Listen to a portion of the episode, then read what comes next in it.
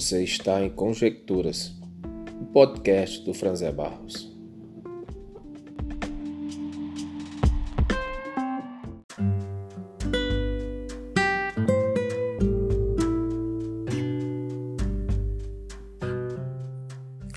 A cena que mais me chamou a atenção nos últimos dias foi ver pela televisão uma multidão de pessoas, de fãs, para ver o corpo inerte do ídolo Maradona. Legião de fãs ele tinha, não só na Argentina, mas em outras partes do mundo. E aí a, os noticiários é, fizeram a cobertura da morte, do velório, do sepultamento e entrevistavam os fãs. E o depoimento de uma mulher me chamou muita atenção. Ela disse: Não importa quem ele foi ou o que ele fez em sua vida pessoal, mas importante para mim foi a sua contribuição para o mundo do esporte. Mas quem foi Maradona? Ele nasceu em um país onde a paixão pelo futebol é tanto quanto como no Brasil. E ele se tornou jogador profissional aos 16 anos de idade. Com 21 anos, ele já jogava no time com a maior torcida do país. Em 82, com 22 anos de idade, ele foi jogar no Barcelona com uma transação na época milionária. Foi de sua autoria o gol que eliminou o Brasil na Copa de 90. Ele liderou a conquista da Copa do Mundo de 86, marcando nas quartas de final o gol do século, assim chamado gol do século. E ao todo ele participou de quatro, de quatro mundiais. Em 91 ele foi preso por uso de cocaína e banido dos campos. E a partir daí começa o seu declínio pessoal. Na Copa de 94, por exemplo, ele foi flagrado no exame antidoping. E aí ele teve outros envolvimentos com o mundo das drogas. Na Copa de 2010, ele foi o técnico da seleção argentina que perdeu. E perdeu de goleada para a Alemanha. Mas de tudo que se falou sobre a pessoa do Maradona, talvez o fato mais macabro relacionado ao ídolo foi a fundação da Igreja Maradoniana em 30 de 10 de 98 30 do 10 é a data de nascimento dele. E essa essa associação, essa essa aglomeração de fãs que assumiu uma personalidade como de igreja, ela tem ramificações não só ela, está não só na Argentina, mas ela tem ramificações na, na Espanha, México e, e outros países. Talvez Maradona seja o grande ícone de uma geração que reformulou a ideia de herói. E aí, a minha grande pergunta é: por que Maradona é um mito para essas, essas multidões? A mera questão de ser um grande atleta do futebol imprime a ele essa essa capacidade de ser tão amado por multidões. E aí me veio a pergunta: quais são os grandes heróis do século 20 e do século 21? Tentei elencar alguns heróis. O primeiro que me veio à mente foi Martin Luther King.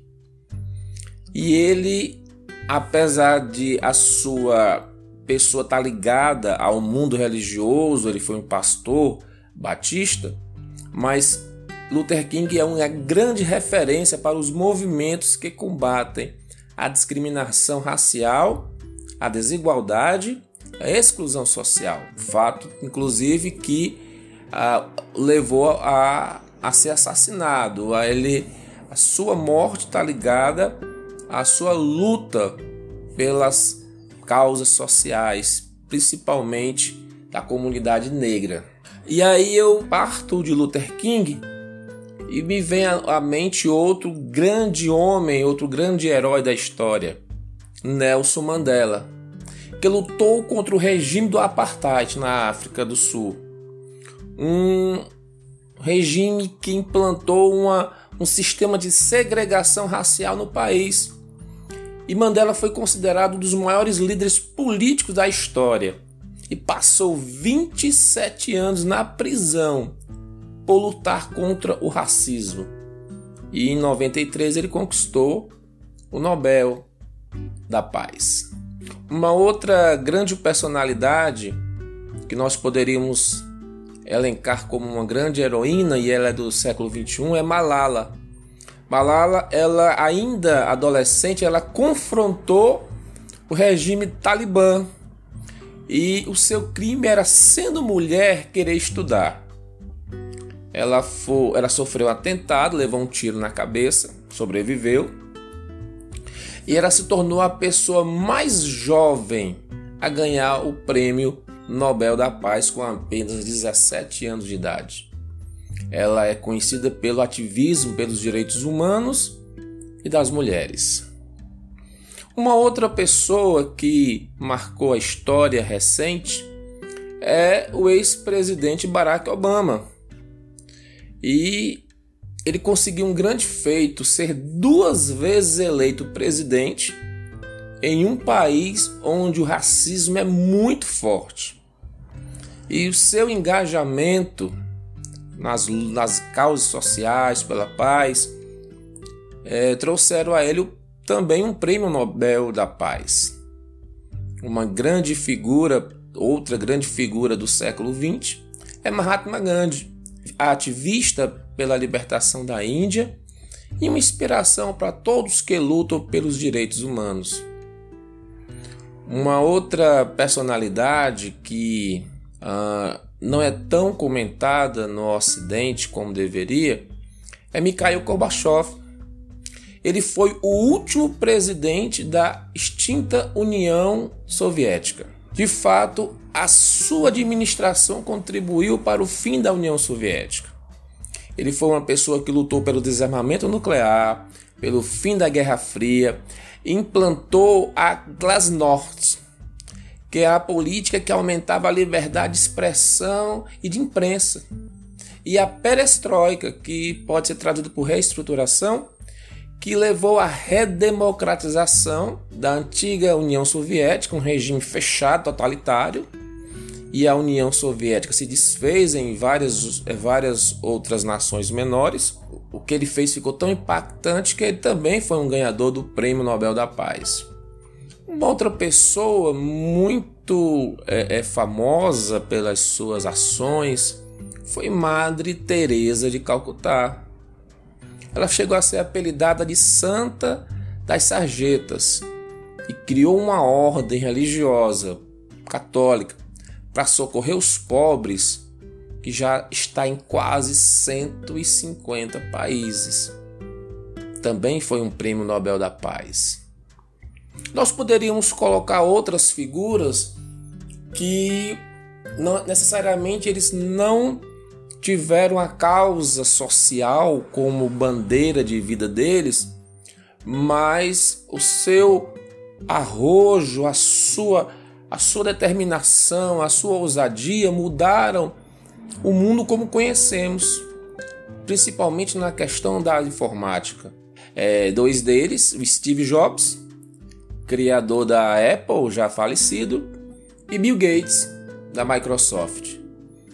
O que esses caras fizeram, eles mudaram o mundo de então. O mundo que nós conhecemos é, é um antes de Jobs e Gates e tem um mundo pós Jobs e Gates, a revolução tecnológica que eles nos trouxeram. E aí, eu citei líderes é, mundiais, nós temos é, tantos outros nomes que o tempo agora não permite, mas nenhum deles nós vemos é, grandes repercussões é, talvez eventos, seminários, para focar capacidade que essas pessoas tiveram de transformar o mundo. E nós poderíamos, sabe, agora vir para o Brasil. Quem são as grandes figuras do país? Em 2012, uma emissora de TV é, fez uma pesquisa pública para eleger o brasileiro de todos os tempos, o maior brasileiro de todos os tempos. E ao final dessa pesquisa de votação, nomes sugeridos, eles exibiram uma lista das 100 pessoas mais bem colocadas. E entre essas 100 pessoas, havia nomes como do artista humorista Jô Soares, havia o nome do jogador Romário, havia o nome da cantora Joelma, sem querer é, é, distratar essas personalidades, porque elas têm a sua importância na área que atuam, mas essas pessoas elas não contribuíram para um impacto de transformação num país para figurarem numa pesquisa desse tipo. E quando a lista se aproximou dos mais bem cotados, 20, os 20, as 20 personalidades mais bem apontadas pela pesquisa estavam pessoas como o jogador Neymar e o jogador Ronaldinho e a humorista e atriz Desi Gonçalves.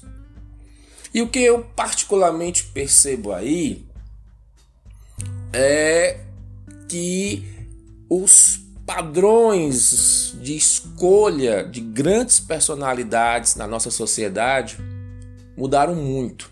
Nessa pesquisa propriamente que eu falo, quando chegou na reta final, só tinham três políticos: Lula, Juscelino e Vargas. E na reta final, vamos lá para as quartas de finais, vamos dizer assim, Lula cai fora e ficou somente Juscelino, Kubitschek e Vargas entre, entre outros nomes, e o vencedor foi Chico Xavier, o líder religioso espírita. O que eu percebo é, quando eu vejo, por exemplo, essa pesquisa nacional de eleger uma grande figura que, em tese, seria uma pessoa que teve uma grande contribuição social para o país, ou quando eu olho para o efeito que foi a morte de um jogador de futebol argentino que tem uma, uma biografia de altos e baixos e talvez mais de baixos do que altos, é que eu percebo que vivemos uma crise de referências. E isso ficou claro para mim quando em 2019 uma garota de 16 anos, a ambientalista Greta eu acho que é Thunberg, o, nome, o sobrenome dela, eu não sei a pronúncia. Ela foi eleita pela revista Time como a personalidade do ano. Quando o mundo elege uma criança cujas suas ações não são tão impactantes assim, o que é que eu tiro de conclusão? É que faltam realmente heróis. Heróis e heroínas. Pessoas que realmente têm uma biografia tão impactante que muda a sua sociedade e muda as gerações futuras. Falando em heroína, eu me lembrei da professora Ellen Abreu, que em 2017 doou sua vida para salvar a vida de crianças que eram também seus alunos de um incêndio criminoso na creche onde ela é, trabalhava. Penso eu que há uma grande possibilidade que na, na região onde ela morou, ela já talvez até seja uma personalidade esquecida.